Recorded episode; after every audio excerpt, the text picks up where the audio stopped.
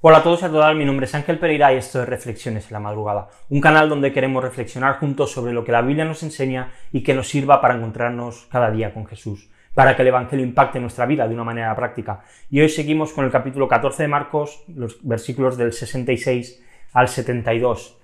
Todo el mundo en algún momento de nuestra vida hemos tenido que arrepentirnos de algo. En algún momento hemos escuchado esas palabras tan temidas de ya te lo dije, ya te lo advertí. Ha existido alguna circunstancia, seguro, en nuestra vida, en algún momento en el que con lágrimas en los ojos hemos tenido que decir pues las palabras de lo siento, me equivoqué, perdóname por favor.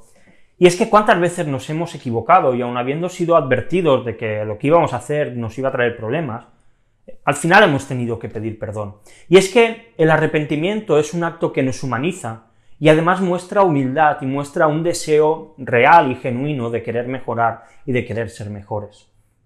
En nuestro texto sabemos que Pedro, porque lo hemos visto durante todo el Evangelio, había vivido durante tres años con Jesús. Él había dicho en más de una ocasión a Jesús que él no le iba a abandonar nunca, que que él siempre va a estar a su lado. Es más, cuando arrestan a Jesús, Pedro coge la espada y, le corta la oreja a aquel soldado. Y, y, realmente Pedro era un hombre que, que, había prometido muchas veces que iba a seguir a Jesús y nunca le iba a fallar. Pero en el versículo 72 se muestra lo que Jesús ya le había advertido a Pedro que iba a pasar. Y dice así el texto, al instante un gallo cantó por segunda vez. Entonces Pedro recordó lo que Jesús le había dicho. Antes que el gallo cante dos veces, me negarás tres veces. Y se echó a llorar. Aquí vemos a un hombre que se da cuenta de su error y que además le duele en su interior. Acerca del arrepentimiento podríamos decir muchas cosas. Hay arrepentimientos que son sinceros, hay arrepentimientos falsos, hay arrepentimientos que son temporales y que con el paso del tiempo quien se ha arrepentido deja de estar arrepentido. Lo cierto es que Pedro había prometido de todo corazón. Cuando Pedro promete a Jesús que no le va a negar nunca, Pedro lo estaba diciendo sinceramente, lo estaba diciendo de corazón y estaba seguro que esto iba a ser así. Estaba seguro que nunca le iba a negar. Pero cuando llegó el momento difícil, reconoció no reconocer a Jesús, reconoció que él no le conocía. Y al escuchar la prueba que Jesús le había dicho y que le había dicho, tú Pedro me vas a negar, entonces Pedro se, se derrumba Pedro se destroza y rompe a llorar. Lloraba porque él había decepcionado a la persona que amaba, a su amigo, a su maestro. Y es que el verdadero arrepentimiento, cuando se trata de algo serio, es aquel que viene acompañado de lágrimas.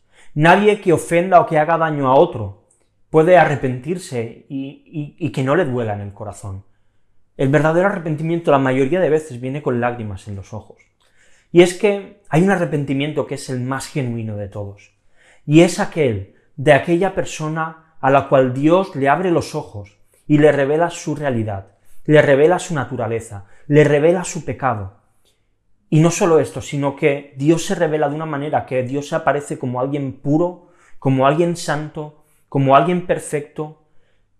Y cuando nos comparamos con Dios, nos vemos tan sucios, tan manchados, tan asquerosos que producen en nosotros un dolor tan grande que solo podemos ir arrepentidos delante de Dios y con lágrimas en nuestros ojos, con dolor en nuestro corazón, porque hemos fallado tantísimo a Dios.